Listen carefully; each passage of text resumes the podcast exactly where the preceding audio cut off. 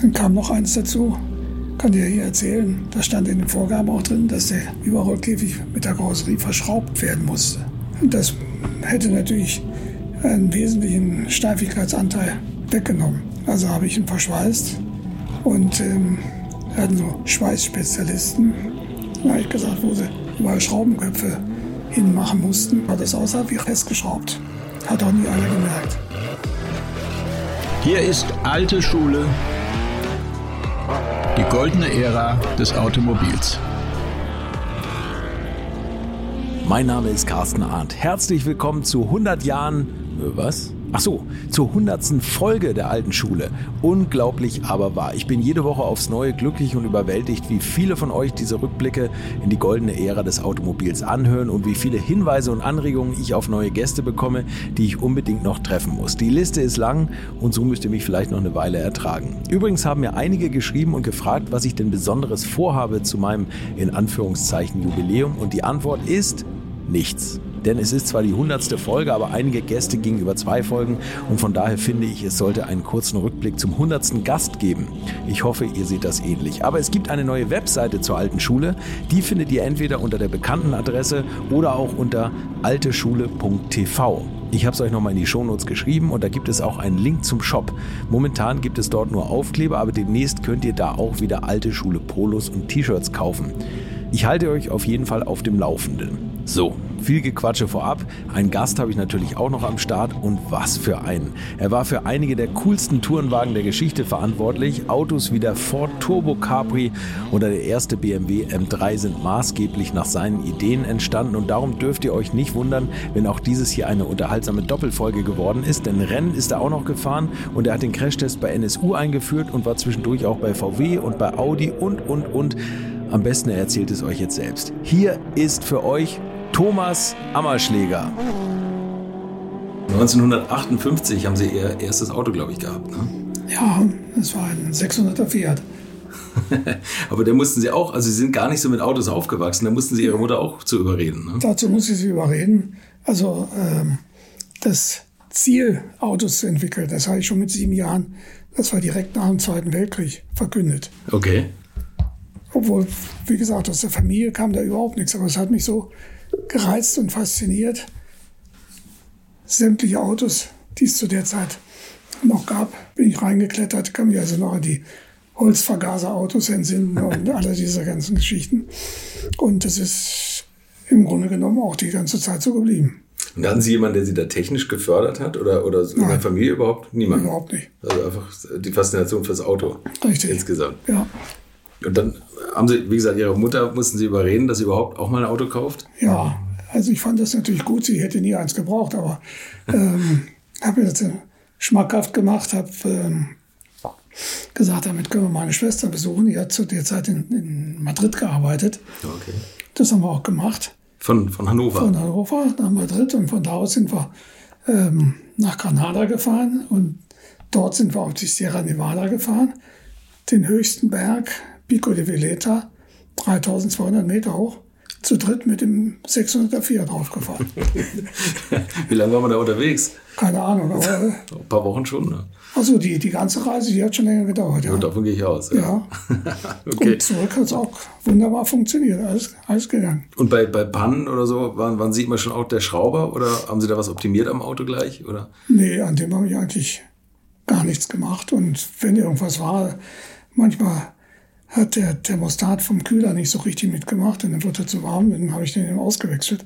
Das ging schon. Dann haben Sie überlegt, Sie müssten das äh, professioneller machen? Ich äh, habe mein Abitur gemacht und ähm, bin dann auch in äh, Hannover auf die TU gegangen, habe da mein Diplom gemacht in Maschinenbau, Fachrichtung Kraftfahrzeugbau.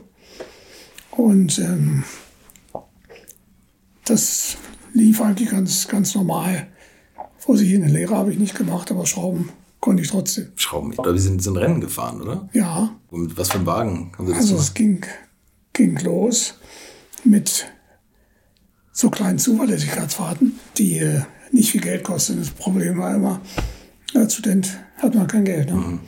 Und ähm, da gab es also, was weiß ich, Slaloms und solche Sachen, die habe ich sogar schon mit dem Fiat gefahren. Danach gab es eine, eine Renault Dauphine. Das ging auch dahin und danach kam dann ein Prinz 4. Und dann war ich auch schon, den habe ich selber äh, wieder aufgebaut von einem Unfallauto. Und mit dem Prinz 4 bin ich auch Rennen gefahren. Und das erste richtige Rennen war zwar nicht mit dem Prinz 4, sondern war mit einem Volvo, also 544 von meinem Freund. Okay. Sind wir das 12-Stunden-Rennen gefahren. Am Nürburgring? Nürburgring. Wir sind also, äh, muss ich vielleicht dazwischen schieben, wir sind, ähm, er mit mir, wir sind 1952, 54 mit dem Zug und dem Fahrrad nach Köln gefahren und dann von Köln mit Rädern nach zu Nürburgring so 1000 Kilometer Rennen. Mit dem Fahrrad? Das musste sein. Und wir haben es immer geschafft, immer mal wieder hinzukommen. Gerade zum 1000 Kilometer Rennen oder auch zum großen Preis. Das hat prima funktioniert und so kamen wir dann natürlich eben auch Rennen, haben wir verfolgt und so kam man dann auch dazu, zwölf Stunden Rennen zu fahren. Und stand da der Wunsch im Raum, eigentlich professioneller Rennfahrer zu werden? Oder? Nein, das, das war, das war tatsächlich als Hobby angelegt. Es war, war Spaß an der Freude auf die Idee. Damals kam eigentlich kaum jemand. Also ich bin gar nicht auf die Idee gekommen, dass man das machen könnte. so. Und mit dem Volvo, ähm, war, war das dann schon erfolgreich oder? Das war relativ erfolgreich, wobei wir völlig blauäugig dahin sind. Wir hatten nicht mal Reserveräder dabei oder sonst irgendwas haben das Auto genommen, so wie es war, und sind damit hingefahren, das Rennen gefahren. Und das war noch ein, äh, ein Volvo, der ringsrum Trommelbremsen hatte. ja, okay. Und damit hat man überhaupt nicht kalkuliert, dass das vielleicht nicht so gut geht. Aber wie dem auch sei, vier Stunden vor Rennende hatten wir keine Bremse mehr. War alles weg. Wir hatten ja auch nichts zum Umwechseln und auszubauen und so weiter. Dann sind wir ohne Bremse gefahren. Und das ging ganz gut. Wir waren nur eine Minute langsamer als mit Bremse. Tatsächlich? Ja. Und damit sind wir noch Fünfter in der, in der 2-Liter-Klasse geworden. Mit vier Stunden ohne Bremse. Ja. das erinnert, erinnert an die alten Michael Schumacher-Zeiten, wenn du mit einem Gang gefahren ist. So ja, halbwegs, ne? so, das, ja, genau. Aber das kann man mal sehen. Ja, und dann ging es eben mit NSU weiter. Dann war ich auch äh, 65, habe mein Diplom gemacht, habe ich auch geheiratet. Und ähm, danach ging es dann eigentlich weiter mit dem Prinz 4 für Rallyes und, und sowas. Und dann habe ich bei NSU angefangen im Fahrwerksversuch. Mhm. Das war also völlig anders als, als heutzutage. Ich bin, bin rumgefahren zu einzelnen Autowerken. Ich war bei Mercedes, ich war bei BMW. Porsche war ich, glaube ich, nicht. Die waren damals noch nicht so, so bekannt, dass es da gelohnt hätte oder sich sofort angeboten hätte, sich zu, äh, vorzustellen. Und ähm, das beste Angebot hat mit dem NSU gemacht. Bei BMW und bei Mercedes hätte ich in die Konstruktion gemusst. Mhm. Wollte ich aber nicht. Ich wollte gleich in den Versuch. Und das hat da geklappt. Und war auch eine gute, gute Geschichte, denn äh, es war eine kleine Truppe und da hatte man praktisch alles hautnah, was sich da tat. Da gab's den, äh, kam dann der, der Tausender, der kam glaube ich 65. Und ähm, dann habe ich neben meinem Freund Axel noch einen Werkstattmeister bei NSU kennengelernt, bei Jung Hürtmüller. Und dann haben wir beschlossen, zu dritt, weil wir es alleine alles nicht bezahlen konnten, ein Rennauto zu bauen und das wechselseitig zu fahren. Okay. Und das, das ging auch gut. Mit dem Tausender Prinz war natürlich nicht allzu viel zu reißen. Das, der hat ja nur den einen Vergaser und den haben wir dann äh, getuned auf, was er da gehabt, 65 PS. Da war gegen die Abarts zu der Zeit eben sehr wenig auszurichten, aber nichtsdestotrotz, es hat Spaß gemacht und ist gut gelaufen und das haben wir dann auch entsprechend erweitert, dass der TTS kam, war natürlich der TTS das Auto, was man haben musste und ich kannte ihn gut, denn ich habe an der Entwicklung vom TT und TTS schon mitgearbeitet mhm. und dann sind wir damit eben mehrfach Rennen gefahren, mal der eine, mal der andere und das ging, ging recht gut. Aber der Haken war auch bei dem TTS, dass selbst mit dem gegen die Amarts nichts auszurichten war. Wir hatten ihn zwar auf, auf knapp 100 PS gebracht, aber die fuhren mit 110 PS, waren leichter und kleiner und da ging praktisch gar nichts. Aber es war trotzdem interessant, vor allem die ganzen Leute, mit denen man da zusammen war. Das war der, der zum Beispiel Mezzario oder Willikausen, hm. der Bitter und was da alles so tummelte auf den Rennstrecken. Und hat richtig gut Spaß gemacht. Wie waren die als Fahrer? Also so, so als Gegner auf der Strecke, Willi Kausen, Erich Bitter, Arturo Mezzario. Das war alles eigentlich sehr locker und unfreundlich, also nicht so ver, verbittert. Gut, wobei die, die Abartfahrer eben wussten, wir konnten sie nicht kriegen. Ne? ja, okay, dann die, mal leichter. Ne? Die privaten Abarts, die haben wir schon gekriegt, aber die, die Werksabarts haben wir nicht gekriegt. Aber okay. äh, da hat man eben schon Freundschaften auch geschlossen und man kannte sie eben. Ne? Ja. War Willi Kausen damals schon so ein unterhaltsamer Zeitgenosse wie heute? Ja, eigentlich schon. Er war immer, immer gute immer Stimmung. So Rheinländer, ja. hatte immer gute Sprüche drauf. Der Bitter war ein bisschen zurückhaltender. Aber es war eben alles, was da so kreuchte und fleuchte, bis auf die, die höheren Klassen, äh, über zwei Liter und noch drüber, äh, wo dann ja auch nicht, nicht unbedingt die Profirennfahrer fuhren, aber zumindest die, die es sehr professionell betrieben haben. Zum Beispiel Linda Nöcker mit dem Jaguar, das, das war eben schon eine Hausnummer. Ne? Hm. Aber das war doch eigentlich eine wahnsinnig erfolgreiche Saison für Sie, oder? Sie sind doch 40 Rennen gefahren? 44. 44? Ja. Und sind aber el haben elfmal gewonnen, ne? Ja, das sind 27 Prozent. Ja, eben. Und habe auch noch gerechnet, auf dem Podium von den Rennen war ich 44 Prozent. 44 Prozent. Also ja. da wird heute einige, einige Profirennfahrer würden davon träumen, von, ja. so, von so, einer, so einer Bilanz. Ich habe mal nachgeguckt, vor, ich glaube vor zwei Jahren sah die erste Plätze Bilanz von Vettel in der Formel 1 nicht besser aus. Ne, sehen Sie mal. Und trotzdem war es aber nicht so, dass Sie, dass Sie da irgendwie mal die Idee bekommen haben, in irgendein Werksteam zu gehen oder die Arbeitsmalprobe zu fahren oder so? Nein, eigentlich nicht. nicht. Eigentlich nicht. Ich weiß auch nicht, ob ich das überhaupt gewollt hätte. Denn mich hat ja eigentlich beides gereizt, das Entwickeln hm. und, das, und das Fahren. Und aus dem, dem Fahren eben die Inputs zu kriegen, was man besser machen konnte. Hm. Ich habe da auch einige Sachen durchaus gelernt, zum Beispiel die aufgestellte Haube vom TTS. Mhm. Das war meine Idee. Aber nicht, um sie aufzustellen, sondern es hat einen ganz bestimmten Grund. Der TTS hat ja die gebogenen Saugbrücke. Mhm. Und die, die Vergaser saugten praktisch über den Motor das, die Luft an. Und unter dem Motor war der Auspuff. Das heißt, sie haben nur warme Luft gesaugt. Okay. Daraufhin habe ich gedacht, das kann nicht sein. Habe so große Heizungsschläuche genommen, auf die beiden Vergaser gesteckt und dazu muss die Haube eben aufgemacht werden. Ach so. Damit die frische Luft ziehen konnten. Und ja. das hat auch tatsächlich Leistung gebracht. Ja, das glaube ich. Und das sah so gut aus, dass alle Leute es auch gemacht haben. die haben es aber nicht kapiert, warum das so Nein. war. Die haben es nur aufgemacht. Ja, richtig. Und gar keinen Vorteil. Ja, ist richtig. okay. Vielleicht hört das der eine oder andere TTS-Fahrer jetzt der, der immer noch damit im Kampf der Zwerge mitfährt, dass, dass, dass man auch mal die Schläuche drauf alle, ne? muss. Ne? alle. Ja, aber ich weiß nicht, ob sie die Schläuche jetzt haben. Nee, habe ich auch nicht gesehen. ja gut, vielleicht weiß jetzt der eine oder andere, was man noch, was man noch machen muss, um noch ein bisschen ja, Leistung rauszuholen. Okay. Parallel haben Sie aber schon am NSU Ro 80 mitgearbeitet, ne? Richtig. Aber vielleicht noch eins kurz zum, ähm, mein letztes Auto war ja ein TT, mhm. 1100er, dann fuhr man eine 1150er Klasse. Da waren die Abas weg, aber da waren dann äh, Dauphins und äh, Fiat 128 und Minis und alles sowas. Und die haben wir alle locker schlagen können. Also am Nürburgring meine schnellste Runde, war allerdings im Training, deswegen keine offizielle, war unter elf Minuten. Mit dem kleinen mit dem, Motor, mit dem kleinen Wagen? Mit dem, mit dem TT. Das war relativ zu der der Hane-Zeit mit dem 18 Dieser mit unter, unter 10. Unter 10 Minuten. War es praktisch eine Minute nur langsamer. Ne? Ja, ja, aber der hatte einen 1800er, ne? Ja, also ist richtig. 1800 Kubik, das war ja. schon richtig eine andere Hausnummer, ne? Und die, die Zeit, die haben wir am Bergaufstieg und auf der Geraden verloren, das ist ganz klar. Ja. In Ecken waren wir sicherlich genauso schnell.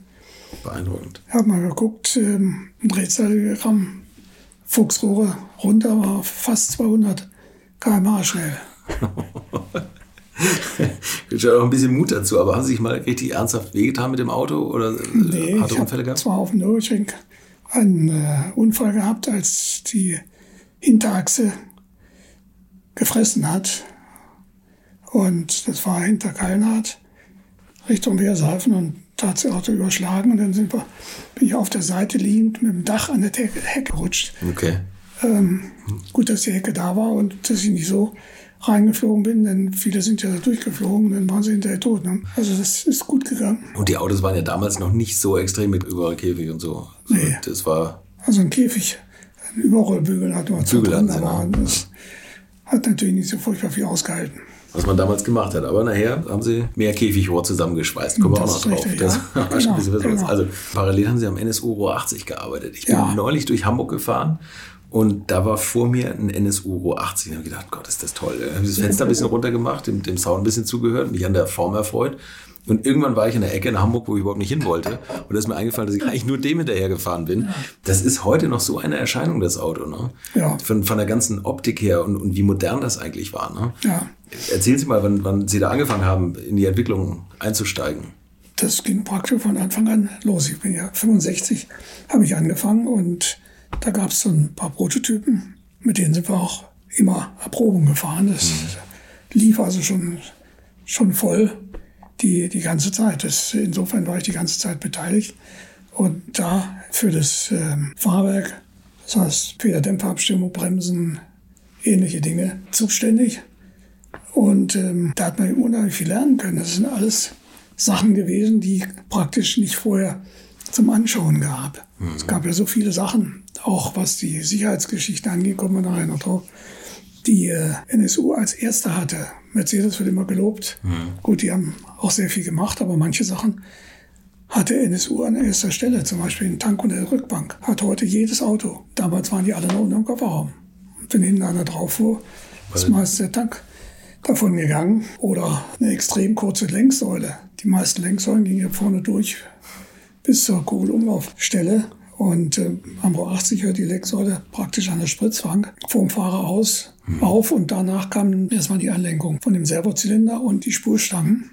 Das heißt, also der ganze Vorderbau als Crashzone zur Verfügung stand, ohne dass da irgendwas passiert ist. Um dass die Lenksäule Richtung Gesicht gedrückt wurde. Richtig, ne? richtig. Und ähm, was hatten wir noch? Wir hatten, glaube ich, als erste eine, eine lastabhängige Bremse mit dem ähm, Hinterachs-Höhenstandmesser, der die Hinterachse entsprechend geregelt hat. Und ähm, Die, die Bremskraft auf der Hinterachse geregelt hat, Ja. je nach Belastung, was im Richtig. Kofferraum ist. Richtig. Und wir hatten auch eine Zweikreisbremsanlage. Vorne waren vier Kolbensättel, hinten normale zwei Kolbensättel. Und die war so geschaltet, dass wenn die Hinterachse ausfiel, war immer noch ein Bremskreis an der Vorderachse aktiv, sodass die Verzögerung praktisch immer noch die gleiche war wie ohne den ausgefallenen Kreis. Waren also Sachen, die äh, wirklich sicherheitsrelevant und auch denke ich, erlebbar waren. Ob jemals eine Bremse ausgefallen ist, weiß ich nicht. Aber jedenfalls, wenn, wenn sie ausgefallen wäre, hätte man quasi die volle Bremskraft erhalten gehabt. Denn die meisten haben ja diagonal geschaltet oder sogar nur schwarz und weiß. Und dann sie nur die Hinterachsbremse, wenn die Vorderachse ausfiel. Ne? Ich meine, das ganze Grundkonzept von dem Wagen war ja schon relativ revolutionär, nämlich dass es Frontantrieb war. Ja. Das war ja schon also etwas ganz anderes und, und eigentlich ohne Vorbild. Ne? Ich meine, sie hatten die Pendelachse bei Mercedes und, und also Starrachsen oder sowas und sie, sie haben da was ganz Neues entwickelt. Ne? Ja, hinten die, die Schräglenkerachse und, und vorne die Federbeine. Also eine ähm, Zahnstange hatten die allerwenigsten. In der, in der Größe gab es also nur den, den Citroën, den DS19. Oh ja, ein sehr gemütliches Auto, aber ich meine, das ist der Roh 80 ja auch, ne, auf langen Strecken. Da wird Ja. ja immer für gelobt, für diese Ja, Langstreckenqualität, ja. Wenn der Motor hält. aber da gab es doch auch so ein Problem mit dem Motor, oder? Also das, das, also A, der Wackelmotor natürlich, dass er, dass er nicht allzu zuverlässig galt, aber ich glaube, das hing eher mit der Garantie zusammen von NSU. Ähm, das hing mit, mit ähm, mehreren Dingen zusammen. Es hing einmal mit Missbrauch zusammen, weil die Leute äh, gemeint haben, der hätte eine Vollautomatik und nicht geschaltet haben. Und da haben sie ihn überdreht. Wie, wie, die haben nicht geschaltet. Das war eine normale Haarschaltung und dem, Die, die ging ja ohne Kupplung. Wir hatten den Wandler drin und wenn man den Schalthebel anfasste, wurde ausgekuppelt, dann konnte man schalten, er hatte drei Gänge. Und wenn man das aber nicht getan hat, der hat ja immer gedreht, der Wankel. Ne? Dann hat ihm das irgendwann eben nicht gut getan. Dann kam dazu, dass die, die Händler sich damit überhaupt nicht auskannten. Das war ja sicherlich ein Punkt, der ja vielleicht zu wenig beachtet worden ist. Die hatten ja nur mit den kleinen Autos zu tun, NSU-Händler. Jetzt kommt plötzlich ein Auto, ist aus einer anderen Welt. Und jetzt sollen die damit klarkommen. Ne? Das ist offensichtlich vielen Händlern schwer gefallen. die sind gar nicht geschult worden. Ja, geschult zwar schon, aber wenn man damit nicht direkt und ständig was zu tun hat, so viele gab es ja auch nicht, so viele über 80, ist das schwierig. Und wenn dann irgendwas dran war, dann haben die Händler eben gesagt, dass NSU ja die Garantie gibt. Haben sie auch ganz gesunde Motoren ausgebaut. Das kann man sich auch seinen Ruf kaputt machen. Ne? Ja, das war so, aber ich weiß auch nicht, wie man es hätte anders machen können. Denn ähm, irgendwann muss man ja mit dem Auto in den Markt gehen Mhm. und dann zusehen, dass dass es gut geht. Ne? Vielleicht hätte man Schwerpunkthändler oder irgend solche Sachen machen müssen, dass nicht jeder da hätte irgendwas dran tun können. Aber so war es eben, denn es gab natürlich auch Ausfälle an den, an den Dichtleisten, die aber relativ rasch beseitigt wurden. Ich habe ja selber zwei Hoch-80s gehabt. Die habe ich alle beide an gute Freunde verkauft. Die sind damit äh, über 200.000 Kilometer gefahren. Tatsächlich, mit einem Motor. Mit einem Motor, ohne jedes Problem. Und so ist es sicherlich eine ganze Menge anderen auch gegangen. Aber die anderen Sachen sprechen sich natürlich besser, besser rum. Ne? Ja, das ist ja tatsächlich. Es gibt ja immer dieses Bild, dass wenn sich NSU Euro 80-Fahrer grüßen, zeigen sie mit den Fingern, wie viele Motoren sie verschlissen haben. Und, und ich meine, diese Dichtleistenproblematik hat man ja irgendwann schnell im Griff gehabt eigentlich. Ne? Den Kohleleisten, die da am Anfang waren, glaube ich. Zuerst war es Kohle, aber nachher waren es eben Nikasil und noch äh, etwas härteres äh, Material. Ich weiß jetzt nicht im Moment aus dem Kopf. Und danach ging das eigentlich. Da waren sie genauso haltbar wie die konventionellen Motoren. Denn man darf nicht vergessen, auch die normalen Hubkohlenmotoren haben nicht so furchtbar lange gehalten damals. Ne? Wenn man halt 100.000 Kilometer lang kam, dann war man schon gut. Man vergisst es immer schnell. Ne? Ja, ja. Aber trotzdem hatte der Wankelmotor nicht so richtig eine Zukunft. Würden Sie sagen, das lag an diesem Image jetzt, was da passiert ist, oder, oder an, eher an Verbrauchs- und Abgaswerten? Also sicherlich, die Verbrauchswerte kamen dann später. Äh, Das Hauptthema, denke ich, war, man hätte ja komplett neue Fertigungsstraße bauen müssen. Und dazu hat zum Beispiel NSU gar kein Geld gehabt. Haben ja alle versucht und dann haben sie natürlich alle geguckt, wie geht's den anderen. Und ähm, nachher kam nur die Kostenfrage dazu, denn eine komplette Motorenstraße Straße zu bauen, noch dazu mit einem völlig neuen Prinzip, ist ja auch nicht so ganz einfach, dass es hinterher funktioniert. Das war also, denke ich, der wesentliche Punkt. Dann der Verbrauch war ein Thema, aber es war auch nicht so heftig, wenn man Vergleichstests von damals sieht. Dann waren Vergleichsautos wie ein Mercedes oder ein BMW vielleicht ein Liter besser. Was damals ja nicht so eine riesige Rolle gespielt hat. Noch dazu, wo der O80 Normalsprit getankt hat und die anderen hatten äh, Super. super. Ja. Nichtsdestotrotz, irgendwann hat Audi NSU gekauft. Ja, Wie es dann immer so ist, sagen die Ingenieure, wir haben selber tolle Autos. Und Richtig. Wir brauchen die NSU-Sachen nicht. gut. Also der federführende Mann war der Ludwig Kraus in Ingolstadt, ehemaliger Mercedes-Mann. Und der hatte ja den Audi 100 praktisch äh, auf dem Reißbrett, beziehungsweise er kam ja nach dem O80, aber war unterm Strich etwa gleich groß, aber billiger. Und sich da irgendein fremdes Ei ins Nest zu holen, das lag dem natürlich ganz fern. Und er hat das ja auch alles durchgesetzt, was Audi damals gemacht hat. Das war ja eine ganz komische äh, Verbindung. Audi gehörte ja erst Mercedes. Äh, die haben ja diesen Mitteldruckmotor gemacht für den Audi, wie hieß der Audi 60, glaube ich. Das war ein Mercedes-Motor mit ähm, sehr stark verbrauchssenkend. Und als der Kraus dann zu Audi nach Ingolstadt gewechselt ist, hat er den auch erstmal zur Seite getan und einen eigenen Motor gemacht und auch den, der war dann hinterher auch im Audi 100. Mensch, also selbst ist der Mann. Ne? Ja, genau, genau. Gut, aber Sie haben schon recht. Not invented here, das ist immer das Gleiche. Ja, schon, oder? Ja. Das Ist zieht so. sich ein bisschen runterfahren. Höre ich auch von vielen Gästen. Also das, Ja. wenn, wenn da irgendwas neu, gibt es erstmal einen harten Cut. Ja, ganz genau. Sie sind dann aber übernommen worden von Audi oder zu Audi gegangen? Gut, also Audi hat dann NSU übernommen und da war ich schon auf dem, auf dem Wege praktisch nach Ingolstadt, hatte sogar schon ein Zimmer gemietet. Da rief mich dann der Dr. Wenderoth an, ehemaliger äh, NSU-Vorstand, und sagte Ammerschläger, nix Audi, kommst nach Wolfsburg. Na gut, habe ich gesagt, dann komme ich eben nach Wolfsburg.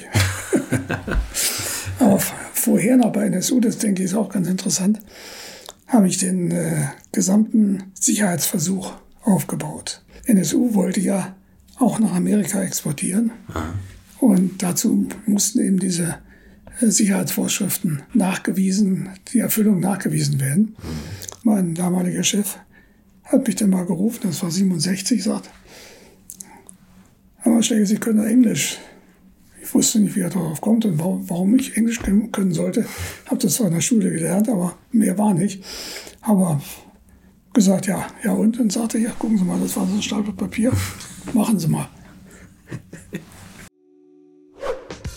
Würdet ihr eigentlich auch so gerne wie ich manchmal neue Länder mit einem Oldtimer erkunden, aber ihr scheut euch die lange Anreise auf Achse oder die teuren Transportkosten? Dann gibt es eine der coolsten Alternativen, von denen ich bisher gehört oder in zahlreichen Artikeln gelesen habe. Und das sind die Eckis Oldtimer Rally Reisen durch Costa Rica luxuriöse zehntägige Urlaube und zwar in Minigruppen mit Oldtimern, die ihr vor Ort aussuchen könnt. Und nein, mir hat die Sonne nicht den Kopf zerbraten und ich rede jetzt auch nicht vom schättrigen Ford Fiesta der Billo Autovermietung. Ihr habt die Wahl zwischen zum Beispiel Mercedes SL, Porsche 911 oder Range Rover Classic. Und das ist sowas von cool, denn es sind immer maximal vier Autos inklusive Servicefahrzeug unterwegs und es geht natürlich nicht um Geschwindigkeit, sondern einfach nur darum, auf entspannte und ganz wunderbare Art und Weise Land und Leute zu erkennen erkunden und es ist ein Urlaub, also gibt es auch Strandtage. Und wer schon mal in Costa Rica war, der weiß, dass es ein sicheres Reiseland ist mit grandioser Flora und Fauna, mit Vulkanen, Regen und Nebelwäldern und irren, irren Stränden. Und mit den Fotos könnt ihr auf Instagram noch die Freunde zu Hause richtig neidisch machen. Ist ja auch nicht ganz unwichtig heutzutage. Schaut es euch auf jeden Fall mal im Netz an. Und als ich das erste Mal auf der Seite war, konnte ich es gar nicht glauben, dass jemand sowas organisiert. Und dann braucht man noch nicht mal den eigenen Klassiker schmutzig zu machen und mit Rain Range Rover oder R107er SL die Landschaft erkunden. Es könnte schlimmer kommen. Es gibt übrigens verschiedene Routen. Mein Tipp wäre die La Carrera Costa Rica und auf der Route werdet ihr mich früher oder später mitfahren sehen. Das garantiere ich euch. So, jetzt hört ihr hier noch die Webseite und da gibt es eine ganz einfache, nämlich rally-rally.com. Und ganz wichtig, Rally wird hier R-A-L-L-Y geschrieben rally-rally.com. Am besten gleich draufklicken, Seite abspeichern und möglichst schnell buchen, denn es sind kleine Gruppen und Inga und Ingo, die das organisieren, sind wirklich mega nett und Ingo ist auf mich gekommen, weil seine Mitfahrenden immer alte Schule hören. Also Geschmack haben die, die da mitfahren auch und ihr sollt jetzt auch weiter alte Schule hören. Bis bald in Costa Rica. Ja, da standen ja die, die wildesten Sachen drin, was man alles machen musste. Lenkradaufprall. Lenksäulenverschiebung, Tanksicherheit, Sicherheit beim Reifenplatzer. Wir sind mit dem Bau 80 nach Hockenheim gefahren, haben bei 160 die Reifen zerschossen, um zu sehen, ob das Auto geradeaus fährt. Hat es aber gemacht. So was musste man machen? Ja. Okay, wie haben Sie das gemacht? Haben Sie dann Wir hatten was angebraucht, das war, war so eine Art Messer, mhm. dass man dann in den Reifen reinschießen konnte. Hat gemacht und dann war der platt und dann guckte man, was, was das Auto machte. Ein gutes Gefühl. Mussten Sie bei 160 den ersten Fahrversuch machen? Ja. Das ist bestimmt angenehm, wenn man den Knopf drückt, oder? Ja, obwohl ich habe mir da nicht allzu viel bei gedacht, weil ich ziemlich sicher war, dass nichts passiert. Ja, okay. Dann waren Sie auch Rennfahrer oder, oder ja. zumindest haben Sie das Know-how. Sitzsicherheit und Sicherheitsgurtbefestigung und so weiter. Dafür müssen wir lauter Prüfstände bauen, damit, das, damit wir das messen konnten. Ne? Mhm. Und das, das Größte war die Crashanlage, wo man die Autos mit 50 gegen eine Betonwand fahren musste. Und da wusste ich, dass ähm, Mercedes eine Heißwasserrakete verwendet hat. Mhm. Das war der Professor Elsholz, der das gemacht hat, der später auch bei BMW war. Und der war dann Professor in Berlin und der hat uns auch sehr gut geholfen, so ein Ding zu bauen. Das gab es ja nicht.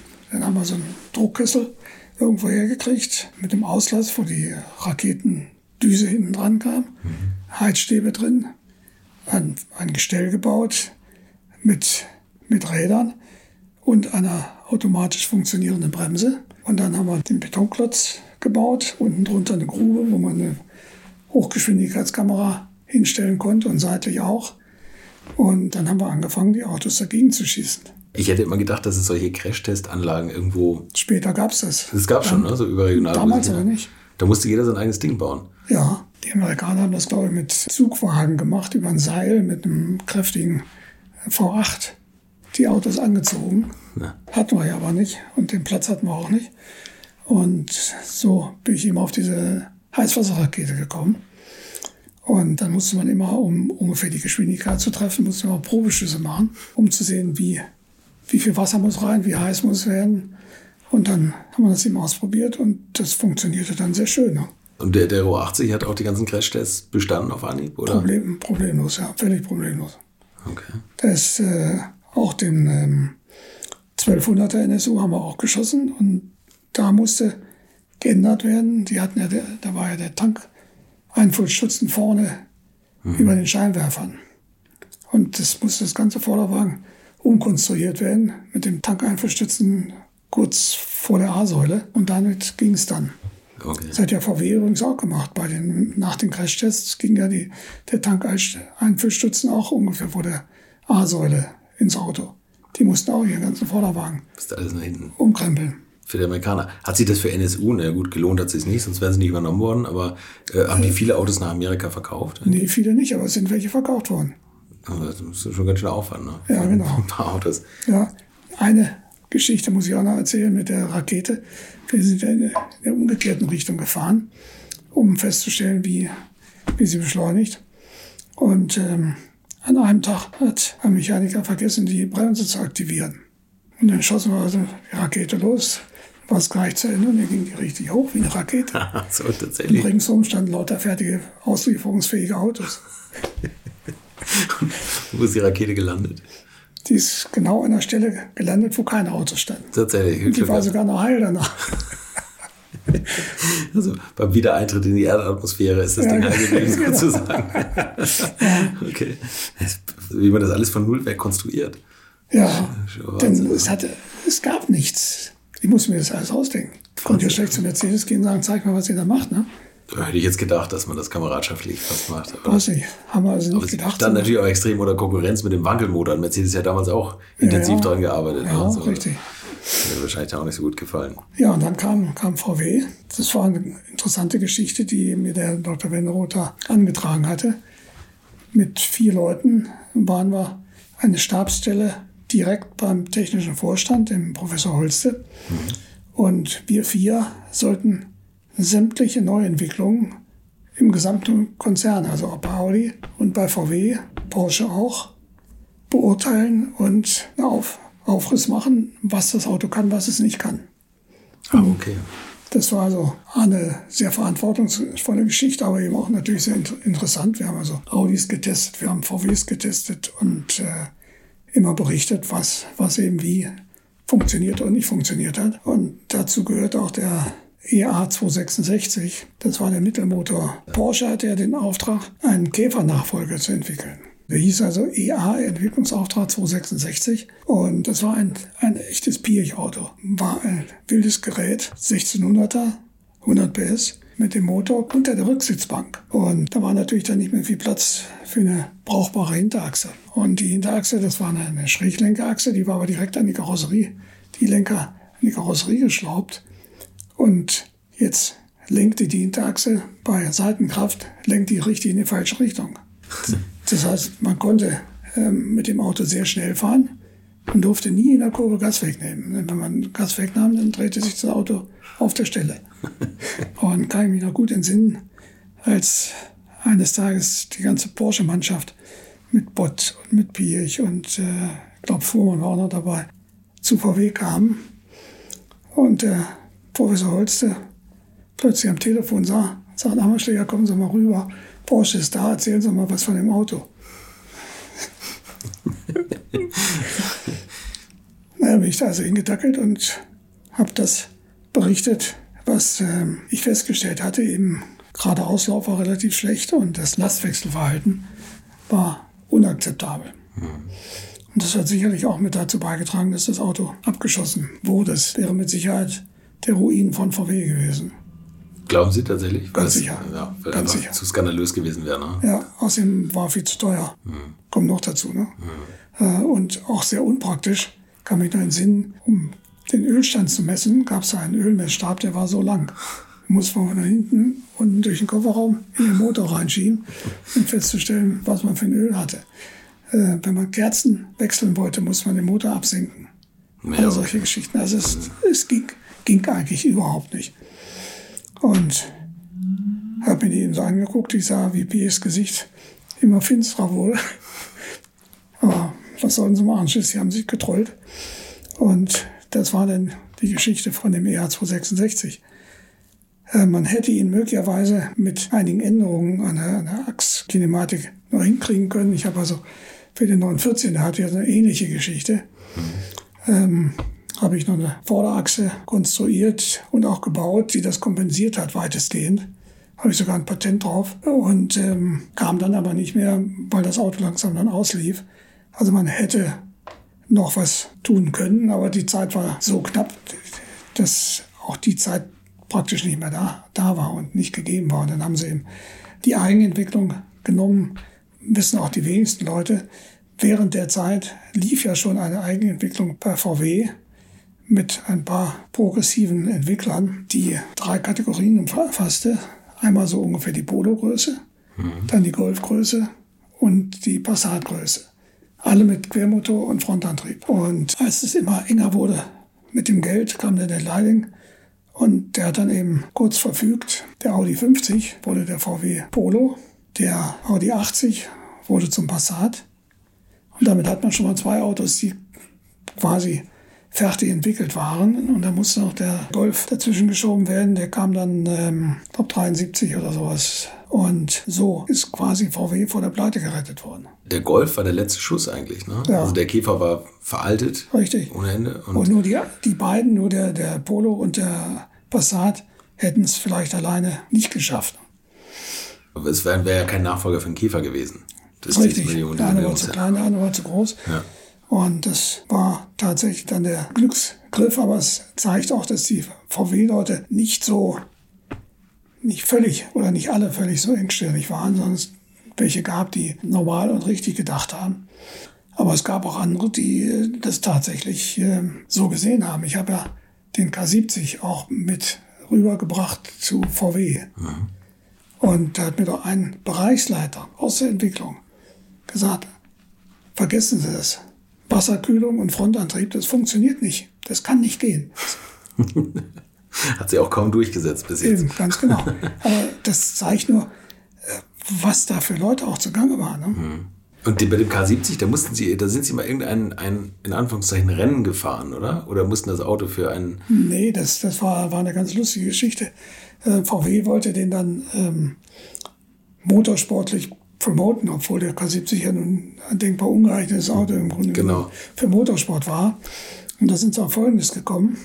Da gab es eine Sonderwertung bei der Rallye Monte Carlo für alte Campen, die schon mal mitgefahren sind, sie auch klassifiziert hatten. Mhm. Und von denen haben sie sechs Mann angeheuert. Das war Peter Max Müller, Huschke von Hanstein, Gräger, Fürst von Hohenlohe, de Graffenried, Mhm. Jedenfalls Leute, die alle schon mal an der Monte Carlo teilgenommen hatten.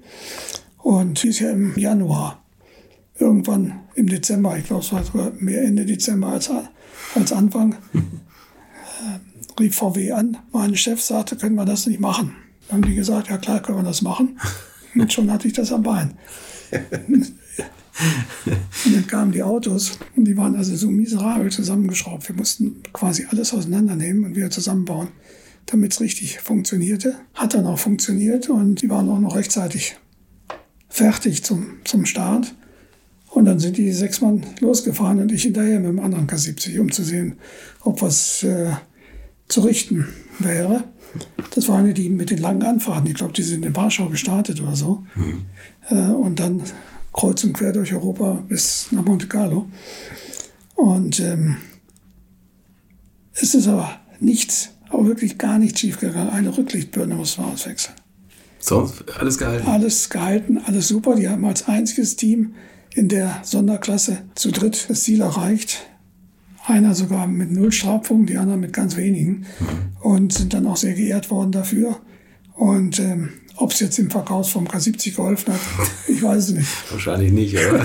Das hat sich nie, nie hervorgetan als tolle Rallye-Basis. Ja, genau, zumindest. genau. Aber es hat funktioniert. Und äh, da denke ich, das sind eben Sachen, die man, wenn man es entsprechend gelernt hat oder auch will, dass es dann hinterher funktioniert. Und ich muss dann im, im Rückblick sagen, sämtliche Autos, die ich gemacht habe, haben auf Anhieb funktioniert. Hm. Musste praktisch nichts Wesentliches geändert werden. Manchmal geht es also ein ganzes Jahr lang nur Entwicklungsschritte. Ne? Mhm. Es hat alles funktioniert und das hat bei dem K70 sich auch durchaus bewährt. Ja, das stimmt. Sie haben eben gesagt, ähm, dass Sie bei VW in dieser Fahrzeugbewertung waren ja. und Autos einordnen mussten. Wurde da auch schon ähm, also festgelegt, welche Marke von VW, also na gut, Porsche sowieso, aber Audi, VW, ähm, wer da welche Marke wie zu funktionieren hat und, und was können muss? Glaube ich nicht. Die wussten das ja, ja selber nicht. Ne, Sie haben einfach konstruiert, ne? weil heute wird ja relativ klar positioniert. Also Skoda ist so angelegt, Seat so, Audi, ja, VW. Nein, nein, nein. ganz ehrlich nicht. Der Ludwig Kraus wusste natürlich, was er wollte. Mhm. Die waren sogar ähm, sehr gegen diese Übernahme und beziehungsweise schon mal die Zusammenarbeit. Ich habe also noch erlebt, dass auf dem Messgelände in Wolfsburg alle Autos zu Feierabend sicher weggeschlossen wurden, dass da kein VW-Mann dran konnte. dass man nichts abgucken konnte. Ja. Oder echt? Ja, das war so. Immer noch so der Konkurrenzgedanke. Das ja, auf jeden Fall, auf jeden Fall. Okay. Ist ja auch ganz gesund, ne? Ja, natürlich. Schadet das nichts, aber es war eben nicht so, dass da halt äh, Friede, Freude, Sonnenschein war, sondern ja. ähm, die waren im Grunde genommen schon sauer, ähm, dass VW da überhaupt meinte, Ansprüche erheben zu können. Und der Leiding hat das mit Brachialgewalt durchgesetzt. Ne? Und, und, Sie saßen immer zwischen den Stühlen. Mensch, das tut mir fast leid, wenn man das so hört, wenn Sie dann da, da äh, stehen und, und den Porsche-Leute sagen müssen, was, was dann im Entwicklungsauftrag schlecht war. Ne? Also ja. Also das, haben Sie den, den Ferdinand Piech später nochmal getroffen? War der nachtragend? Oder? Äh, ich habe ja gedacht, dass er nachtragend ist, aber Piech hat mich bei Audi selbst wieder eingestellt. Okay, das ehrt ihn. Ja. Wie war die Zusammenarbeit nachher mit ihm? Äh, schwierig. Ja. Aber ähm, kann ich gleich eine lustige Geschichte dazu erzählen. Aber jetzt waren wir ja noch äh, bei VW, bei dem K70. Bei VW, bei dem K70, bei den anderen Autos. Und dann kam ja erst Ford dazwischen. Genau. Und ähm, das war also nach einem guten Jahr, dass ich bei VW war. Hätte mich auch nicht wahnsinnig gereizt, denn kurz drauf ist der gesamte Vorstand ja äh, ausgewechselt worden. Mhm. Der, meine Abteilung, denke ich, auch gestrichen worden. Und was dann gekommen wäre, weiß ich nicht. Aber da kam eben vorher der Anruf von, von Mark Hanefuß. Und er sagte, hast du die Lust, nach Köln zu kommen, die Rentcapris machen? Klang ja nicht schlecht. Mike Hanefuß hatte das große Problem, dass Jochen Nerpasch ist ja zu BMW gegangen. Mit dem Martin Braungart. Das war das Problem. Ne? Martin Braungart war der technische ja. Leiter, Mike Kranefuß war dann für den Sport zuständig bei, bei Ford. Man kann es im Podcast hören. So, und dann brauchte er einen technischen Leiter. Und das hat er mir ja auch erzählt, dass er da echt Schwierigkeiten hatte, jemanden zu finden, der dafür geeignet war. Ja. Und das ist auf Sie gekommen. Woher kannten Sie sich? Wir kannten uns aus der Rennerei. Okay. Wir hatten sogar ähm, in, in Hockenheim einen Zusammenstoß, als die Klasse bis 1600 und die bis 1150 im gleichen Rennen gestartet wurden, aber nicht getrennt, sondern ähm, nach Trainingszeiten. Mhm. Also standen natürlich die 1600er vorne. Aber ich stand auch nicht allzu weit hinten. Und ähm, in der ersten Waldschikane ist der Escort vom Karnefuß hat dann quergestellt. Das konnte ich ja in dem Getümmel nicht sehen vor mir. Und als ich sehen konnte, war es zu spät. Da habe ich ihn gerammt. Mein Auto war vorne krumm, saß er zwei hinten krumm. aber vielleicht, ohne Unfall hätten sie vielleicht gar nicht so getroffen. Ne? Ja gut, wir kannten uns zwar schon, aber vielleicht äh, hätte es nicht so funktioniert. Aber der Unfall kann durchaus der Anlass gewesen sein, dass er mich da angerufen hat, hat gesagt, hast du nicht Lust? Ja. So, und dann war es fort. Was, war, das, war das reizvoll für Sie? Also Motorsport, sowieso haben Sie da immer so hingeschielt?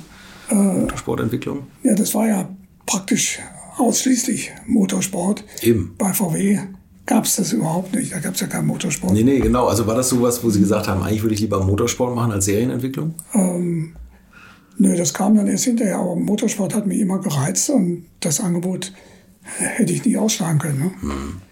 Denn alleine irgendwas äh, als, als Chef zu machen, ähm, was dann hinterher hoffentlich auch gut wird, das kriegt man nicht so oft geboten. Der, der Capri, das war der RS und der war ja ein, ein super Rennauto. Mhm. Die haben ja 72 fast alles gewonnen. Ne? Genau, ja. Und dann kam ich dahin und ähm, das war 72 und wusste natürlich, dass der Nerpasch und der, der Braungarter in München jetzt so richtig aufrüsten. Und, Mit ihrem CSL, ne? Und da musste ich eben gucken, aus dem Capri das Bestmögliche zu machen. Das ging ja auch ganz gut. Ich habe viel an dem Auto geändert. Wir waren nachher mit dem gleichen Motor quasi am Nürburgring zwei Sekunden schneller als, ähm, als der Vorgänger, der 72er. Aber sie haben natürlich auch extrem viel aus dem Motor rausgepresst. Die sind bei Westlake gebaut worden. Ne? Ja, richtig. Aber äh, das Problem war natürlich einmal, Westlake war so eine richtige englische Firma.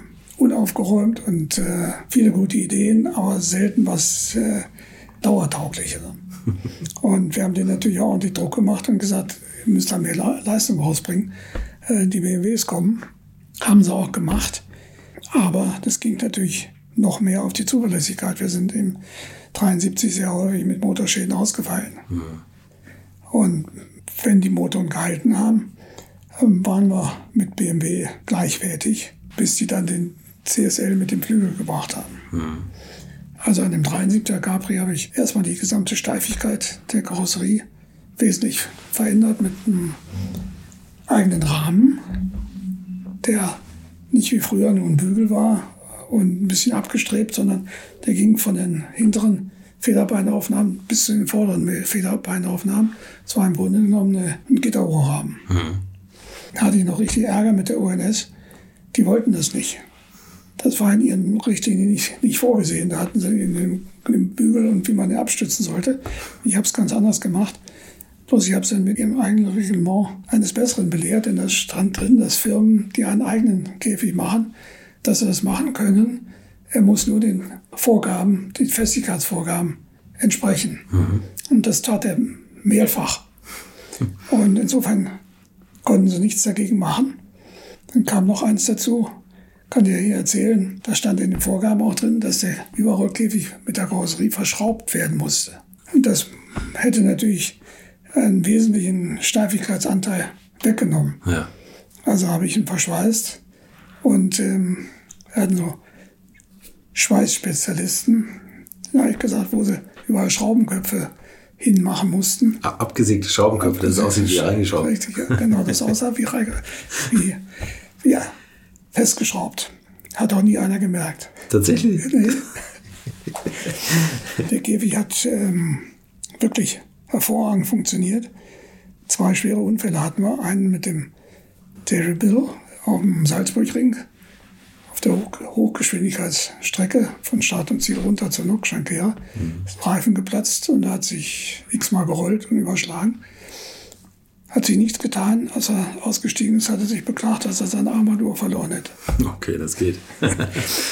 und äh, der Dieter Glemser am Nürburgring beim Sechs-Stunden-Rennen, der hatte einen heftigeren Unfall auch hinter Kallenhardt Richtung Wehrseifen, hat die Lenkung versagt. Da gibt es auch Bilder von dem gecrashten und von dem noch rollenden Capri. Und ähm, da hat der Käfig also wirklich den Fahrersitz hervorragend gehalten. Der Dieter hat nur ein paar Rippen gebrochen durch die Gurte hm. und Gehirnerschütterung gehabt und Prellung. Und das waren, also ich denke, das waren beide Unfälle deutlich über 200. Ne? Stellen Sie sich das mal vor, nur mit dem Bügel, der verschraubt ist. Ja, ja richtig. Nee, da bin ich also sehr, sehr froh drüber. Ich kann mich also nicht entsinnen, dass ich irgendwas gehört habe, dass in einem meiner Rennautos je irgendjemand tödlich verunglückt wäre. Das ist ja auch schon mal eine gute Auszeichnung. Ist vor allem zu der Zeit, zu der Sie Autos ja, gebaut haben. Ja, richtig. Äh, nicht heutzutage, sondern in den 70ern. Ja. Die KPRS, die hatten ja immer so diese Eigenart, das sieht man immer in scharf gefahrenen Kurven, dass sie vorne mein Bein angehoben haben. Ne? Richtig. Da gibt es auch eine ganz normale Erklärung dafür. Die Karosserie, die Originalkarosserie, durfte ja nur um 5 cm pro Seite verbreitert werden. Mhm. Um jetzt aber für die Leistung, die wir da fuhren, breitere Reifen unterzubringen, musste man die Federbeine immer weiter nach hinten, nach innen rücken. Mhm. Und damit war die, die Abstützbasis geschwächt. Ah, je weiter draußen schmal, desto ja. besser ist es und je schmaler, desto schlechter. Aber das Problem war, man konnte die Federn nicht einfach härter machen, denn dann fing die Hinterachse an zu springen und zu trampeln. Okay. Also war das immer ein, ähm, quasi eine Gratwanderung. Ne? Eine Gratwanderung, wie es am besten und am schnellsten ging. Und daraus ist eben das Anheben der Vorderachse zurückzuführen. Okay. Sind Sie eigentlich Ihre Rennwagen, ich meine, sind Sie, haben wir ja schon gesagt, äh, auch selber ein guter Rennfahrer gewesen? Sind Sie die immer selber auch Probe gefahren und haben das alles getestet? Also der, der Capri war der letzte. In Toro habe ich da nicht mehr gefahren. Äh, aber nicht, weil, weil ich keine, keine Lust gehabt hätte, sondern es ging zeitlich so knapp aus, dass es so ein bisschen rumfahren gar nicht drin gewesen wäre. Ne? Wir waren so unter Zeitdruck, dass es funktionieren musste. Und ich habe in der ganzen Rennerei auch gelernt, beim Zugucken zu sehen, was ein Auto tut. Wenn ich mich zum Beispiel in Nürburgring irgendwo hingestellt habe, konnte ich genau sagen, was das Auto jetzt macht und was man ändern müsste. Mhm. Das habe ich beim, am Zusehen festgestellt. Sie hatten ja auch gar nicht so viele andere Möglichkeiten. Ne? So, so ja. die Messwerte wie heute, das gibt es ja, gibt's, ja gar nicht. überhaupt nicht. Und äh, gut, man muss sich natürlich auch auf die Fahrer verlassen, aber auch da gab es bessere, schlechtere. Ne? Hm. Und wenn sie selber anfingen zu entwickeln, war das auch nicht unbedingt das, äh, was man brauchen konnte. Es ging dann immer über die Rundenzeiten. Ne? Ja, klar. Auf welches Urteil konnten Sie sich besonders gut verlassen? Gab es da welche? Ähm, da gab es welche, ja. Also zum Beispiel Jackie Stewart, der früher gelegentlich für uns. Mhm. Der war wirklich hervorragend, obwohl er das Auto ein wenig kannte. Der Dieter Glemser war gut. Der Jochen hat vieles mit Kraft ausgeglichen. Jo. Ich möchte euch noch meinen Partner dieser Folge vorstellen und das ist die Firma Kali. Und die machen etwas, wovon ich lange geträumt habe, nämlich immer, wenn ich mal wieder große Rechnungen für kleine Arbeiten am Auto präsentiert bekommen habe. Ich erinnere mich da an meinen Wunsch, bei einem früheren Fahrzeug einige Programmierungen wie Blinkerbestätigung beim Abschließen und so weiter ändern zu lassen. Ich bin fast hinübergekippt bei den Preisvorstellungen des Händlers. Fehlercodes sind auch so eine Sache, wo man vielleicht gerne mal selbst draufschauen würde und nicht zuletzt werden über immer mehr Sensoren am Auto immer immer mehr Daten erfasst und dafür gefühlt immer weniger Infos an den Fahrer weitergegeben. Auch unfair. Oder habt ihr noch ein Ölthermometer oder das Manometer für Öldruck im Armaturenbrett? Ich nicht. Kali ist da der Problemlöser eurer Wahl. Damit habt ihr die komplette Transparenz über den Zustand eures Autos und holt euch die volle Kontrolle über euer teuer bezahltes Fahrzeug endlich wieder zurück. Als täglicher Begleiter liefert Kali euch die Fehlerdiagnose in Herstellerqualität, Auslesen und Löschen von Fehlercodes, Auslesen und Aufzeichnen von Motor-Live-Daten, sogar mit Referenzwerten zum besseren Verständnis, Freischalten von versteckten Funktionen, bei denen man auch manchmal staunt, was das eigene Auto eigentlich alles kann. Ihr benötigt nur einen Wagen mit OBD2-Stecker und die Funktionen von Kali variieren je nach Hersteller. Aber wenn man mal in die Liste schaut, dann findet ihr alle üblichen Verdächtigen wie natürlich BMW, Mercedes, Porsche, Toyota, Volvo, Land Rover, Opel, Peugeot, Skoda, VW, Mini und viele, viele Marken mehr. Alles lässt sich bequem über eine iPhone- oder Android-App steuern. Es gibt eine kostenlose Version, mit der ihr Basisfunktionen nutzen könnt und eine Lizenz speziell für eure Automarke oder bei Interesse auch für alle Automarken. Und wenn ihr jetzt 15% sparen wollt, dann nutzt den Gutscheincode Alte Schule in einem Wort geschrieben. Einfach Alte Schule bei der Bestellung im Gutscheinfeld eingeben oder klickt auf den Link in den Show Notes, damit der Code automatisch angewendet wird. Alle Infos zu den Marken, zu Funktionen und Preisen findet ihr im Netz unter www.mykali.de. Kali wird mit C geschrieben. Und wie gesagt, den Link zum Rabatt auch nochmal bei mir in den Show Notes. Maß. Ja. ja. Und ähm, der Niki war auch gut, obwohl er schon heftiger anfing, selbst auch zu konstruieren, was dann aber nicht immer gut gegangen ist. Wen hat man denn noch? Sehr gut war der Jerry Birrell. Ist also dummerweise so früh verunglückt ist. Ist ja gar nicht so recht bekannt in Deutschland gewesen. Ne? Nee. Und das waren im Grunde genommen die, äh, die Dinge, die ich hatte, um das Auto zu verbessern glaube, eins der größten Komplimente haben sie mal von Derek Bell bekommen, aber das war jetzt beim Turbo Capri. Das ne? war beim Turbo Capri. Kommen wir gleich noch zu. Aber ein anderes habe ich auch vom Jackie Stewart gekriegt. Der hat gesagt, der Capri ist das einzige Auto, in dem er sich sicher fühlt. Also nicht nur vom Fahren her, sondern auch mit dem, mit dem Käfig-Thema. Ja, ne? ja. Das glaube ich. Ja, und er war ja fast so schnell wie der Jochen Maas und der, der Glemser in dem Capri. Obwohl er da war wirklich nur relativ wenige Runden gefahren hat. Gut, wenn man sein Urvertrauen zum Auto hat, dann ja. fällt es einem leichter, ja, genau. stehen zu lassen wahrscheinlich. Mhm. So, und irgendwann hat Ford gesagt, Cabrio ist gut und schön, aber wir haben doch ein anderes tolles Auto, was wir jetzt auch promoten müssen. Und das war der Escort. Ja, dazwischen war aber noch der 74er Capri mit dem Cosworth-Motor. Ah ja, genau. Sie haben das ist von dem Westlake-Motor, der unzuverlässige Motor, sind Sie von abgegangen. Ja, gut, da ging auch nicht mehr. Hm. Und wir mussten, um eben äh, hubraummäßig an BMW dran zu bleiben, mussten wir ein neues Auto umlackieren. Mhm. Es gab ja in England den 3-Liter Capri. Mhm. Und da mussten wir eine komplette Serie Capri RS 3100 bauen. Ähm, da sind die äh, die Motorblöcke ein bisschen aufgebohrt worden, dass sie auf über drei Liter kamen, 3,02 Liter oder sowas. Und damit hat man die Möglichkeit, auf dreieinhalb Liter den Motor zu vergrößern. Mhm. Und damit waren wir wieder bei dem Hubraum von BMW. Und den Cosworth-Motor hat Cosworth eben sehr gut gemacht. Das war die andere Firma, die völlig untypisch Englisch gearbeitet hat im Vergleich zu Westlake. Okay. Es war alles sauber, es war alles geregelt, es war klar, was sie taten und was sie machen mussten.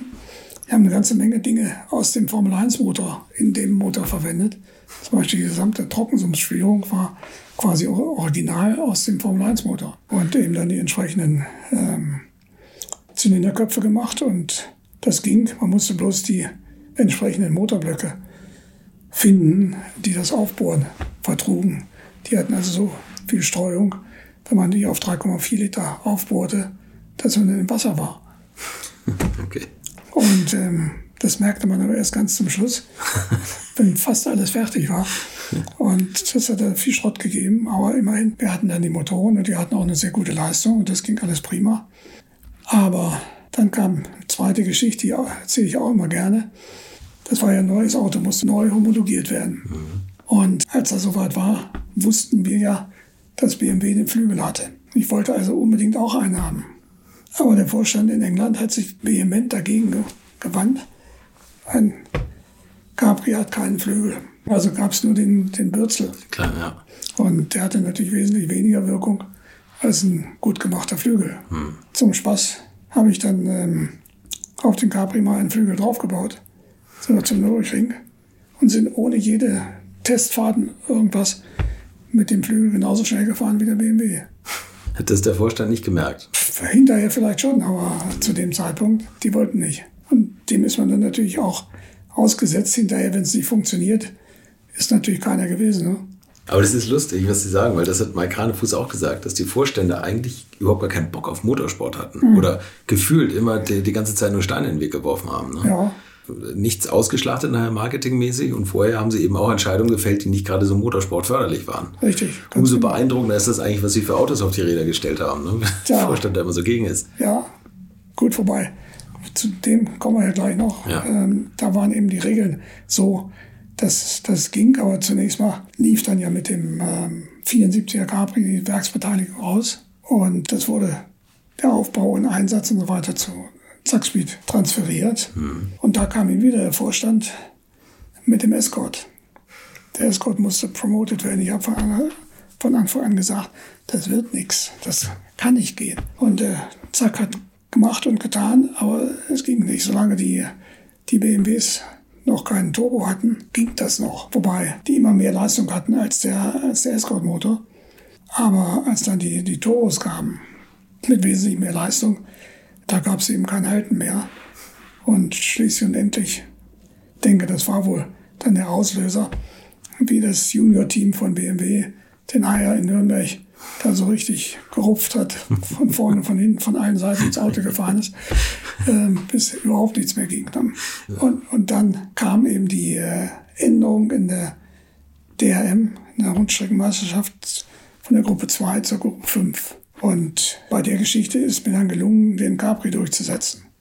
Weil sie vielleicht auch eher eingesehen haben, dass es das Einzige ist, was, was gehen könnte. Und ähm, dann hat sich der, der Zack, der hatte ja mit dem Escort schon mit dem 1,4 Liter äh, Turbo durchaus Erfahrung gesammelt. Mhm. Der ging auch recht gut. Und dann haben wir uns also einen Capri gemacht. Und in der Gruppe 5 gab es ja eine ganze Menge Regeldinge, die uns da sehr zugute gekommen sind. Anderen sicherlich auch, aber ich denke, wir konnten das am besten ausnutzen. Zum Beispiel die Tatsache, dass man den kompletten Unterboden weglassen konnte und die Karosserie nur bis zur Türunterkante als Karosserie galt. Das hat zunächst dazu geführt, dass wir einen völlig flachen Unterboden hatten. Und äh, es hat dazu geführt, dass man das Auto deutlich runtersetzen konnte. Das ging also so, dass man beim Zakowski eine Capri-Karosse genommen hat und den, äh, die Schweller weggeschnitten hat, die auf die Richtplatte gesetzt hat und damit wurde dann der Käfig angepasst. Der hat also die Höhe des Autos und damit den gesamten Aufbau festgelegt. Die äh, Käfigkonstruktion war praktisch die gleiche wie vom Capri S, also auch ein, ein Gitterrohrrahmen, ja. äh, der alles aufgenommen hat. Und ähm, man musste die Motorhaube, die Dach, Dachform, das Heck musste man beibehalten, die Türen musste man beibehalten, konnte es aber in, in Kunststoff machen. Hm. Und die Kotflügelverbreiterung und äh, Frontspoiler und der, der Flügel waren frei. Wobei bei dem Flügel die alte Regel galt, er durfte von vorne nicht sichtbar sein. Genau, wenn man vorne aufs Auto geguckt hat, durfte man den Flügel nicht sehen. Ja. Also so ist ja auch der, der erste Capri mit dem 1,4 Liter vorgestellt worden hm. in Hockenheim. Hm. Gab es ja einen riesen Bohai. Das war wirklich ein Auto wie aus einer anderen Welt. Ne? Wenn man die anderen Autos sah, so ein bisschen eckig und Kotflügelverbreiterungen da dran gebastelt. Und er war ja auch von Anfang an richtig schnell. Ne? Das war ja im Rahmen eines Formel-1-Renns 1977 ja. äh, am Hockenheimring, glaube ich. Richtig, oder? richtig. Und das war gleich eine Zeit, die da in Asphalt gebrannt wurde. Ja. Da, da wussten alle Bescheid, jetzt wird's ernst. Ja, genau. genau. Und äh, gut, das erste Rennen hat er nicht überstanden, das dritte Rennen hat er dann auch schon gleich gewonnen. Das war am Nürburgring. So. Und der war also kaum zu schlagen. Er ist einmal, meine ich, gegen die Porsches gefahren und da ist er Dritter geworden. Und die Porsches hatten aber eine Ecke mehr Leistung. Ja, ja, viel. Sehr viel Leistung. Ich habe das mal, mal ausgerechnet. Es war so, dass die Porsches ähm, noch richtig viel Leistung hatten. Waren zwar auch etwas schwerer, auch das Drehmoment war wesentlich höher. Das Einzige, wo der Capri besser war, dass er etwas leichter war. Hm. Aber der Rest, was Leistung anging, waren die Porsches im Grunde genommen so überlegen, dass es nicht hätte gehen können. Aber wir haben uns dann gesagt, probieren wir es doch mal. Und ähm, zack hat den Motor dann auf 1,7 Liter vergrößert. Mehr ging aus dem Block so nicht raus. Und damit waren wir dann in der Klasse über 3 Liter und konnten gegen die Porsches fahren. So, die Porsche hatten so Richtung 850 PS, glaube ja, ich. Und sie hatten 600. Etwas über 600. Und das machte also einen ganz guten Eindruck. Aber ich habe dann weiter darüber nachgedacht, was könnte man noch an dem Auto, was Aerodynamik angeht, tun. Und dann bin ich auf die Flügelverbreiterung gekommen. Haben Sie hier gelesen? Ja, ja, die kenne ich. Aber das kennen vielleicht einige Hörer nicht. Und das ist eigentlich auch im Nachhinein betrachtet fast skandalös, ne? wie das, wie das ist, beurteilt wurde. Wie es dann gegangen ist. Ja, ja. Aber das, das Allertollste ist dabei, die FIA hat ja auch Herstellersitzungen, wenn es um irgendwelche Reglements ging. Mhm. Und da waren der Braungart, der Singer und ich mal in Paris zusammen. Da ging es um die Gruppe 5. Und da ging es um die Freiheit der Kothöhlenverbreiterung. Mhm. Da haben wir den Visa-Leuten noch gesagt, macht das nicht. Das kann man ganz bestimmt eine ganze Menge Sachen machen, die ihr so vielleicht gar nicht möchtet. Haben die ja völlig ignoriert. Wie das Reglement rauskam, stand drin, Form der Kotflügelverbreiterung ist frei. Ja. Daraufhin habe ich eben Folgendes gemacht, habe die Kotflügel nach hinten gezogen, so über die gesamte Breite, nach oben gezogen und an diesem hochgezogenen Teil den rechten und den linken Teil des Flügels angebracht, sodass der dann zwei Meter breit war, wie das Auto. Genau, also die Flügelform haben sie im Kotflügel aufgenommen. Richtig, und wenn man den Heck, die Heckklappe aufgemacht hat, dann sind die Flügelenden quasi stehen geblieben auf dem Kotflügel und in der Mitte der Spoiler ist hochgegangen. Genau, genau so, so ja. ja, als wir damit kamen, gab es natürlich erst recht einen großen Aufschrei. Aber alle Wettbewerber, also die damals mit mir dabei waren, gesagt, das ist richtig, was er gemacht hat, das ist in Ordnung, das ist vom Reglement gedeckt. Mhm.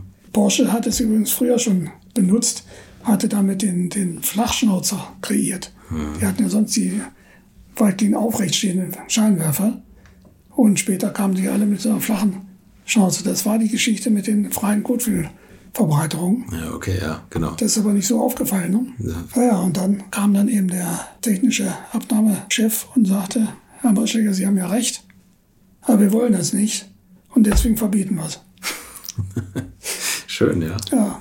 Das ist gut. Aber es war erst im Rennen Nummer vier, ne? Ja, zunächst mal, als wir uns rausnehmen wollten, haben wir Berufung eingelegt. Mhm. Die musste ja erstmal laufen mhm. und so lange sind wir natürlich gefahren. Und haben alles und deswegen gewonnen. war das das vierte Rennen. Ja, und die ersten drei haben sie gewonnen. Ja. Beziehungsweise Klaus Ludwig war der Fahrer. Klaus Ludwig, ne? ja. ja.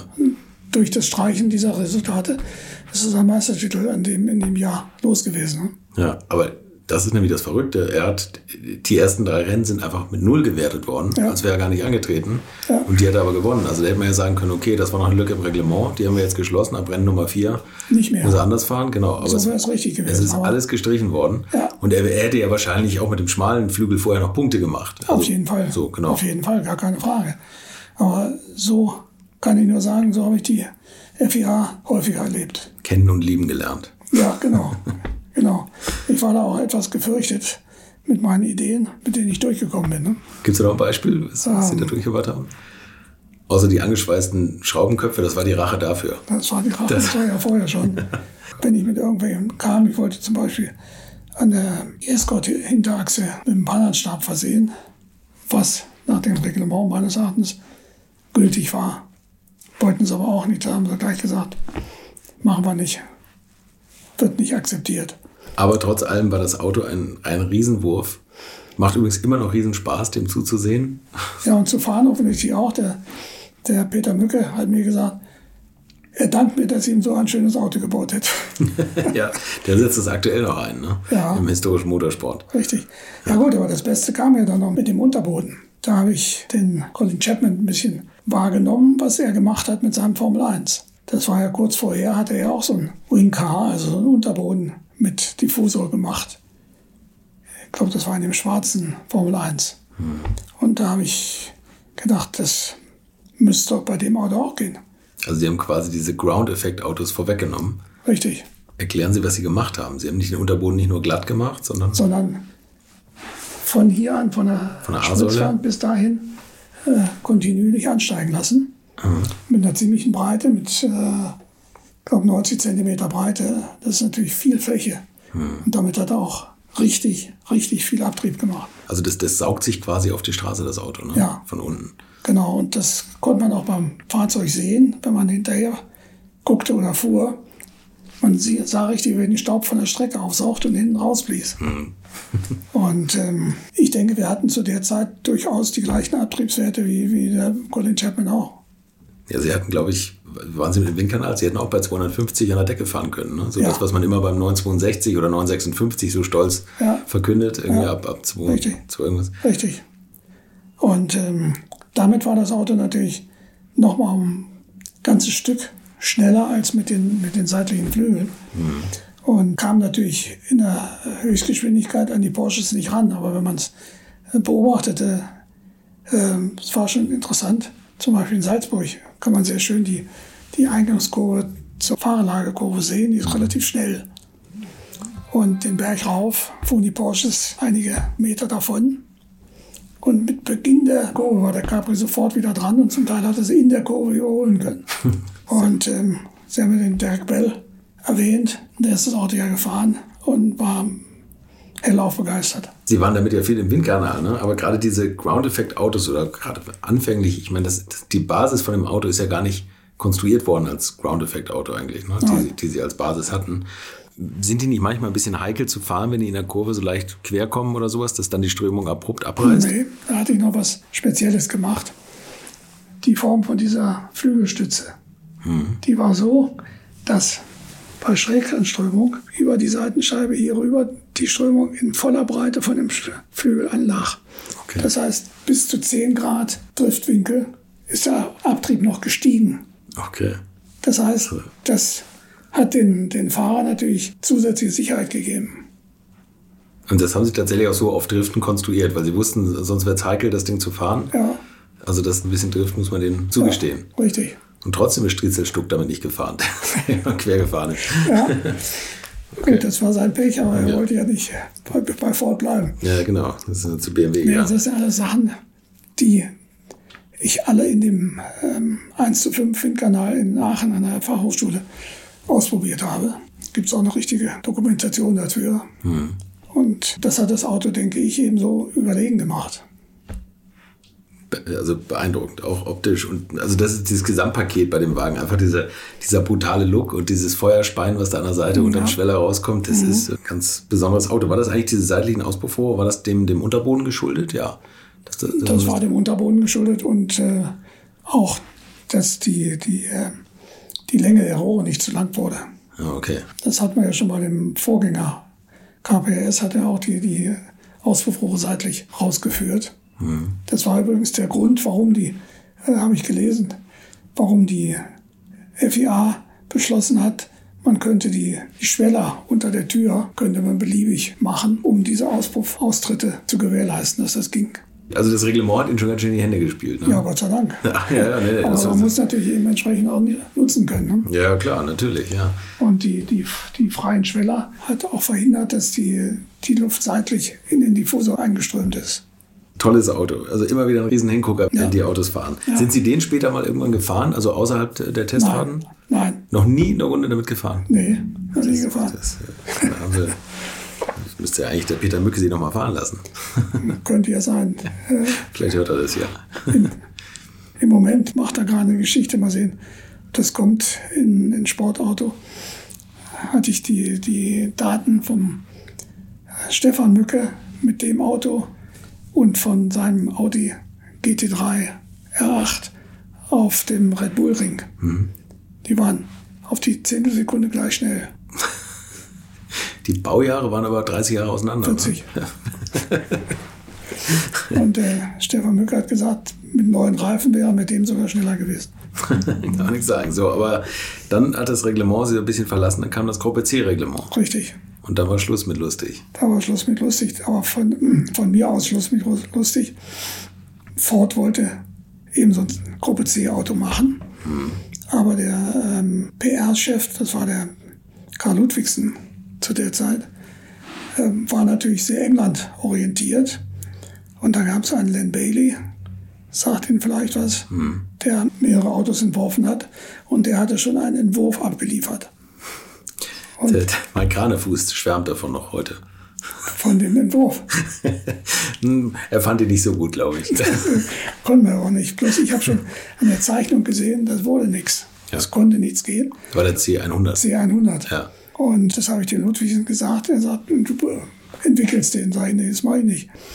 Beziehungsweise, ich sage, den muss ich komplett ändern, sonst wird das nichts. Und dann sagt er, nee, geändert wird hier gar nichts, du machst das. Dann habe ich gesagt, nee, ich mache es eben nicht. Und das war dann der Grund, warum ich Ford verlassen habe. Und das Ergebnis hat man ja gesehen, was rausgekommen ist. Nichts, also absolute ja. Nullnummer, das ist ein erfolgloses Rennauto eigentlich, ne, was ja, Ford hat, hat richtig Geld gekostet. Ne? Aber hätten Sie eine Idee gehabt, wie man für, ein, für ein äh, Gruppe C-Reglement ein eigenes Auto entwickeln könnte? Also, ja, sicher. Natürlich, ja, klar. Aber warum haben Sie da nicht reingelassen? Ich meine, Sie haben ein wahnsinnig erfolgreiches Auto auf die Räder gestellt. War das einfach nur so interne Politik? Denke ich ja. Dass, dass da jemand besser mit dem Vorstand konnte oder was? Oder näher dran saß? Ja, denke ich schon. Ja, da hat man ein bisschen was vergeben. Und man hat Sie vor allem an Audi abgegeben. Richtig. Ja, insofern war das eine schöne Zeit von 72 bis 81. So. Und dann sind Sie zu Audi und haben Fahrwerke weiterentwickelt. Richtig. Lag da Angebot auf dem Tisch oder mussten Sie bewerben? Nee. Äh, nee, ich habe mich bei fünf oder sechs Firmen, ich habe mich bei keiner einzigen beworben. Wieso ist es Audi geworden? Bei Audi war folgendes. Mein Vorgänger, der Jürgen Stockmar, der hatte gekündigt und wollte zu Steyr Daimler Bruch gehen. Hm. Und dann haben die ihm jemanden gesucht und da sind sie auf mich gekommen. Ob ich da irgendwas gesagt hat oder nicht gesagt hat, ich weiß es nicht, aber äh, das war der Hintergrund. Dann haben sie mich eingeladen und dann bin ich hingefahren. Und dann habe ich mit Pirch gesprochen und der war sehr nett und sagte, bei Audi arbeiten ja alle Leute für Geld, nur ich nicht. Und ähm, dann hat das unterschrieben und das war mein Wechsel zu Audi. Und was bei Audi alles passiert ist und wie es dann bei BMW weiterging, das hört ihr in der nächsten Woche. Mensch, Thomas Ammerschläger, das ist auch schon wieder so ein Gast, bei dem man sich fragt, wie er es geschafft hat, immer zur rechten Zeit an der richtigen Stelle gewesen zu sein, oder? Freut euch auf nächste Woche, schaut mal auf meiner neuen Webseite vorbei und bleibt gesund. Infos, Bilder und alles Wissenswerte unter der Internetadresse www.alte-schule-podcast.de. Alte Schule ist ein Podcast aus den WakeWord Studios.